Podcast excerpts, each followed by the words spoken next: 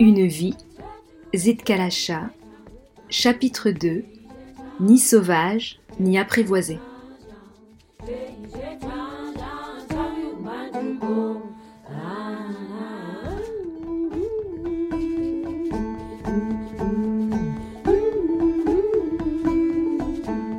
En 1891, j'ai 15 ans. Je prends la décision de quitter ma réserve pour retourner au White Indiana Manual Labor Institute. Devenue une femme, je dois prendre mon destin en main, et je sais que l'éducation de la réserve ne me permettra pas d'autre avenir que celui de Bonne, sort réservé aux Indiennes. Je suis persuadée que les études supérieures me permettront d'être une femme libre et m'aideront à retrouver le bon vieux chemin rouge. Avant de partir, j'ai un entretien secret avec l'un de nos meilleurs guérisseurs. Il me remet un petit sac en peau de daim dans lequel se trouve un bouquet de racines magiques. Cette amulette m'assurera des amis partout où j'irai, me dit-il. Je la glisse dans ma manche et la porte pendant plus d'un an, avant de la perdre en même temps que ma foi. À l'école, je perfectionne ma pratique du violon et je me mets au piano. Quand le professeur de musique démissionne, je propose de le remplacer. J'obtiens avec brio mon diplôme de fin d'études en juin 1894, à l'âge de 18 ans. Après mes études, ma mère souhaite que je retourne à la réserve, mais j'ai obtenu une bourse pour aller étudier au Earlham College, université mixte située à Richmond dans l'Indiana. J'ai 19 ans. Les journées ne sont pas toujours faciles. Je n'ai pas de vrais amis à qui me confier, et ma mère me manque. Je me cache souvent dans ma petite chambre, à l'abri du regard tantôt méprisant, tantôt curieux des étudiants. Je pleure en secret. J'aimerais retrouver ma mère, être de nouveau nourrie par son amour, au lieu de rester parmi une race froide, dont les cœurs sont glacés préjugés. Entre la lumière du jour et la lueur des lampes, je tisse un dessin magique avec des roseaux et des chardons, jusqu'à ce que mes mains n'en puissent plus. Je me persuade que cette amulette me conférera durablement le respect de l'homme blanc.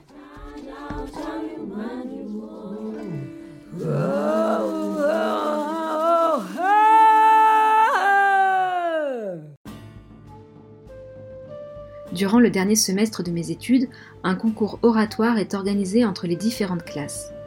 Alors que je me suis toujours sentie isolée et illégitime parmi mes camarades en grande majorité blancs, j'ose participer. Le jour de la compétition, les classes se réunissent dans la chapelle avec leurs invités. L'estrade a été recouverte d'un tapis et joliment décorée des couleurs de l'université. Une lumière éblouissante illumine la pièce. Quand l'heure des discours sonne, tous se taisent à part la vieille horloge. L'un après l'autre, j'écoute les orateurs qui sont chacun chaleureusement acclamés. Puis mon tour arrive. Derrière les rideaux, je prends une profonde respiration puis pénètre sur la scène. Je commence à parler devant une assemblée attentive. Mon discours intitulé Side by Side traite de l'inégalité des droits des femmes. À la fin de mon exposé, j'entends les mêmes applaudissements que pour les autres orateurs. Mes camarades étudiants ont à peine le temps de me tendre un gros bouquet de roses que je m'enfuis de la scène. Après plusieurs minutes qui m'ont paru des heures, la décision des juges tombe. J'ai la première place. Mes camarades chantent et crient mon nom à tue-tête. Certains étudiants accourent pour me féliciter. Le lendemain, je suis heureuse de voir que mon discours est hautement salué par le journal local. Ceci est mon premier acte militant. Quelques semaines après, je représente l'université pour un autre concours, face à un jury composé, cette fois-ci uniquement d'hommes blancs. La compétition met en présence des étudiants d'autres universités de notre État. De nombreux spectateurs ont pris place dans le théâtre. Arrive mon tour de parler. Dans l'assemblée, des étudiants ont déployé une banderole blanche sur laquelle est dessinée une indienne caricaturée. En dessous du dessin, imprimé en lettres noires, on peut lire des propos se moquant de mon université d'avoir choisi une SCO pour la représenter. C'est tellement pire que l'impolitesse barbare que cela me rend amer. Mais je prononce mon discours, la tête haute. Ceci est mon deuxième acte militant. Pendant que nous attendons le verdict des juges, je regarde farouchement la foule de visages pâles. Je serre les dents en constatant que la banderole flotte encore avec insolence.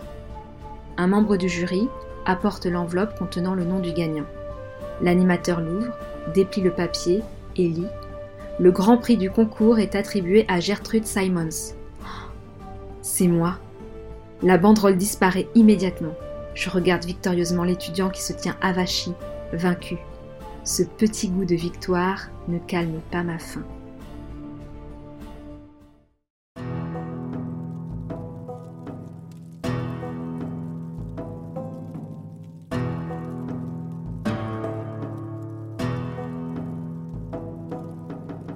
Je travaille beaucoup à l'université. Et dans mon temps libre, je rassemble des histoires traditionnelles de tribus autochtones. Je les traduis en latin et en anglais pour que tous les enfants puissent les lire.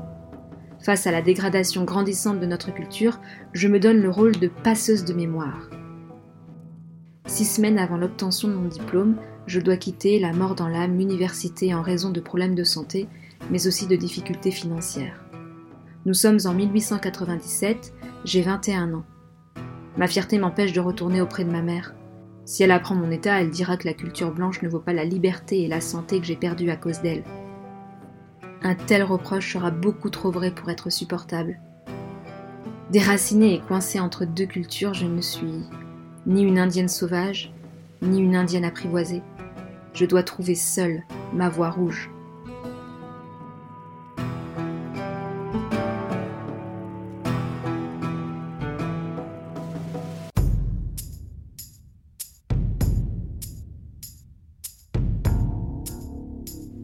Déterminée, je pars à Boston, en Pennsylvanie, étudier le violon au New England Conservatory of Music, où j'ai pu obtenir une nouvelle bourse.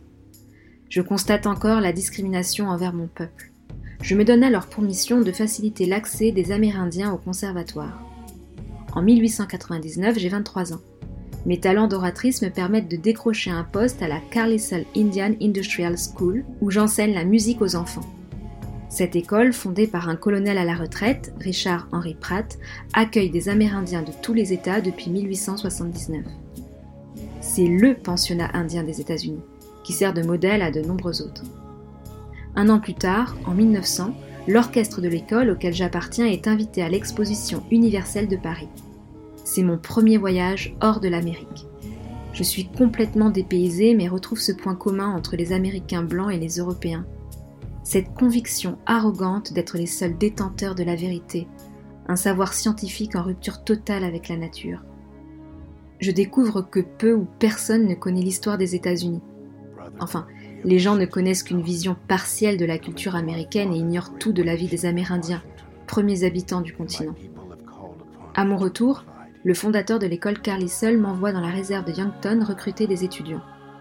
C'est ma première visite depuis plusieurs années je constate avec désarroi l'état toujours plus abject de nos habitations. En vertu de la loi Dawes de 1887, les colons blancs ont commencé à occuper nos terres et ma mère et mon frère sont littéralement tombés dans la pauvreté, abandonnés par leur communauté. Plus de braves, plus de guerriers paradant avec leurs coiffes de plumes, plus de jeunes filles en robe d'apparat aux joues joliment peintes. À mon retour à Boston, je suis très en colère. J'en veux à Henri Pratt de contribuer à l'extermination de mon peuple. Son programme ne vise qu'à assimiler les Amérindiens à la culture blanche. Pire encore, les enfants amérindiens ne sont recrutés que pour devenir des esclaves qui travailleront pour les Blancs à leur retour dans les réserves.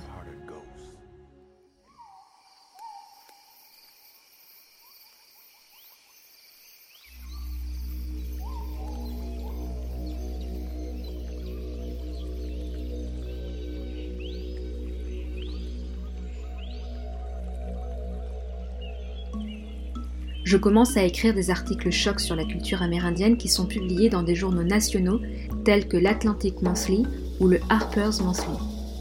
Une enseignante indienne parmi les Indiens, Impression d'une enfance indienne où la scolarité d'une fille indienne critique le système des pensionnats et dénonce le déracinement de mon peuple. J'y expose les stéréotypes racistes courants qui décrivent les Amérindiens comme des sauvages ignorants. Les Lakota sont des êtres généreux et aimants. Ces clichés servent d'argument pour l'assimilation des Amérindiens à la société américaine blanche. Je signe tous mes articles de mon nom Lakota Zitkala Shah. Les articles font sensation, contrastant avec la propagande de l'époque qui fait les louanges de ces établissements scolaires où l'on tue l'Indien pour sauver l'homme. En 1901, j'ai 25 ans. Je publie deux nouveaux articles dans le Harper's Monthly, Sioux au cœur doux et Le chemin du procès, où je décris la profonde perte d'identité ressentie par un garçon amérindien après avoir suivi l'éducation assimilationniste de l'école Carlisle.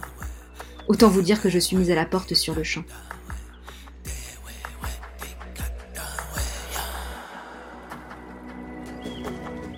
La même année, je me fiance à Carlos Montezuma.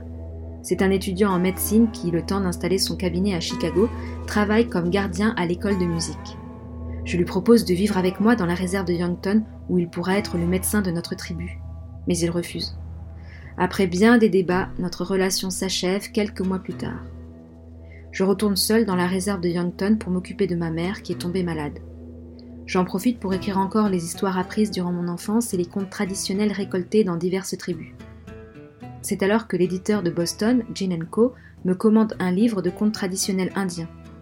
Intitulé Vieille légende indienne, le livre permet non seulement d'avoir une trace écrite de nos histoires et nos traditions, mais aussi de gagner le respect et la reconnaissance de la culture blanche dominante. Je trouve un emploi comme assistante au Bureau des affaires indiennes à la réserve de Standing Rock. Il s'agit d'une agence du ministère de l'Intérieur qui supervise les territoires amérindiens. Mais cette institution ne cherche qu'à contrôler et soumettre un peu plus les Amérindiens. Je tente en cachette de soulever la tribu pour forcer la dissolution du Bureau des Affaires indiennes. Mais malheureusement, la peur est plus forte que les convictions. En 1902, j'ai 26 ans. Je publie un nouvel article, La fille d'un guerrier, dans Everybody's Magazine. Et Pourquoi je suis une païenne, dans Atlantic Monthly. C'est un traité sur mes croyances spirituelles personnelles. Je dénonce encore la propagande blanche qui répand l'idée selon laquelle les Amérindiens auraient adopté avec enthousiasme le christianisme. Il n'en est rien. Le christianisme nous a été imposé aussi bien dans les écoles que dans les réserves. Je suis très impliquée dans la Société des Indiens d'Amérique, dont l'objectif est d'aider les Amérindiens à s'entraider pour protéger leurs droits et leurs propriétés. Nous travaillons également à la préservation du mode de vie amérindien tout en faisant pression pour le droit à la pleine citoyenneté américaine.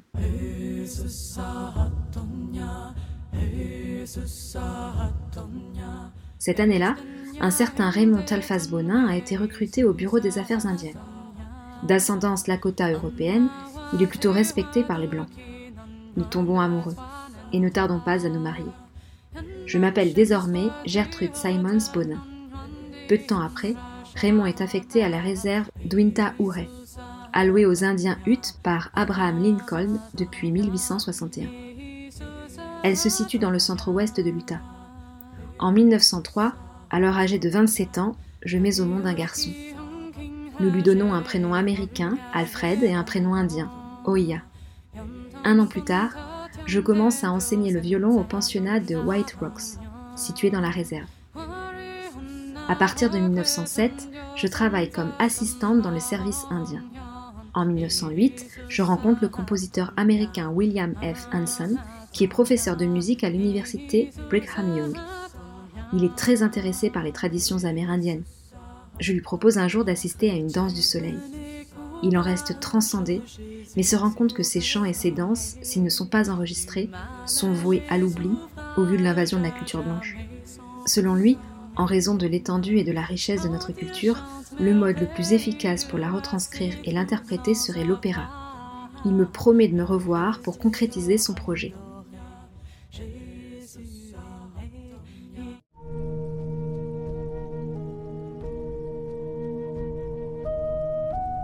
Il me retrouve deux ans plus tard, en 1910. J'ai 34 ans. Il me propose de collaborer à sa création. C'est l'occasion unique de reproduire sur scène nos rituels sacrés qui sont censurés. Le Bureau des Affaires indiennes a interdit toute danse dans la réserve Twinta Ure, et en particulier la danse du soleil et la danse de l'ours car soi-disant inappropriée et dégradante.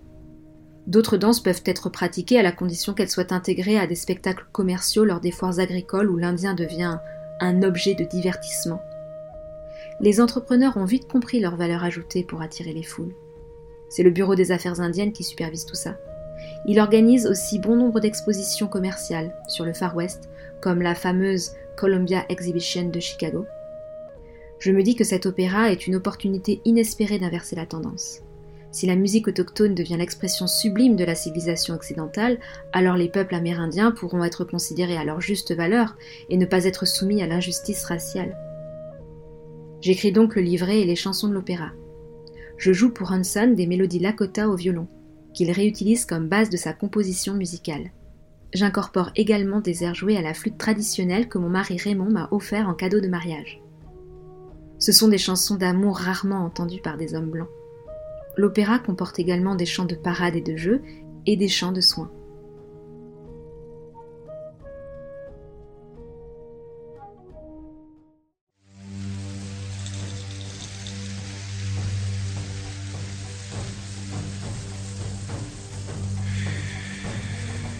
L'histoire se passe dans la carrière de Pipestone, dans le Dakota du Sud. Elle met en scène Winona et Hoya, deux amants Lakota. Un jour, un certain Sweet Singer, un Amérindien Sochon, débarque. Il a été renvoyé de sa tribu car il accueillit des feuilles d'amour sacrées que seuls les guérisseurs peuvent utiliser. Il tombe amoureux de Winona. Pour regagner l'amour de sa belle, Oya combattra Sweet Singer à travers le rituel de la danse du soleil. D'autres personnages apparaissent, comme le Eyoka, sorte de bouffon sacré dans la culture du peuple Lakota. Il fait toujours tout de travers, monter à cheval à l'envers, se plaindre d'être rassasié alors qu'il y a une famine, se balader nu alors que c'est l'hiver. En fait, il reflète notre double, qui en adoptant des comportements extrêmes nous force à examiner nos propres doutes, peurs et faiblesses, et en violant les codes tribaux nous aide à définir nos limites éthiques et morales. Ce Sundance Opera est monté en février 1913 et joué pour la première fois au Orpheus Hall à Vernal dans l'Utah. Les rôles principaux sont tenus par des chanteurs et danseurs professionnels non autochtones, mais nous avons recruté des huttes des réserves Winta et Ouray pour les rôles secondaires. Leur présence est essentielle. Ce sont eux qui assurent l'adaptation de la tradition musicale orale amérindienne à une tradition écrite. Ce Sundance Opera est le premier opéra autochtone. Les médias locaux sont dans l'ensemble enthousiastes. Peu d'œuvres d'opéra ont depuis traité de manière aussi exclusive des thèmes amérindiens. Et l'œuvre, au-delà de l'art, est un symbole personnel. Elle représente le pont entre mon monde amérindien traditionnel et le monde de l'Amérique blanche sur lequel je suis toujours en équilibre.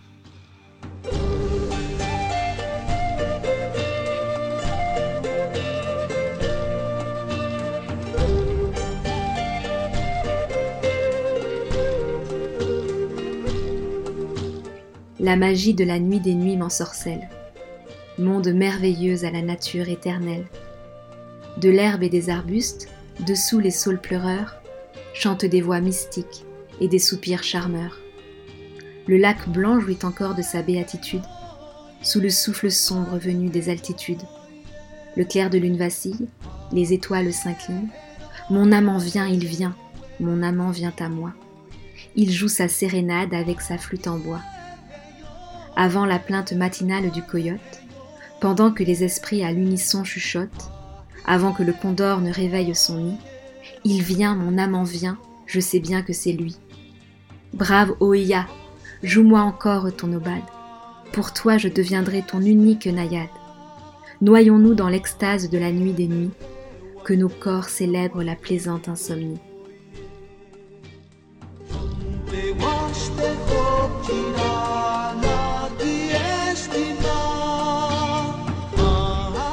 Une vie, Zid Kalacha, ni sauvage ni apprivoisé. Fin du chapitre 2.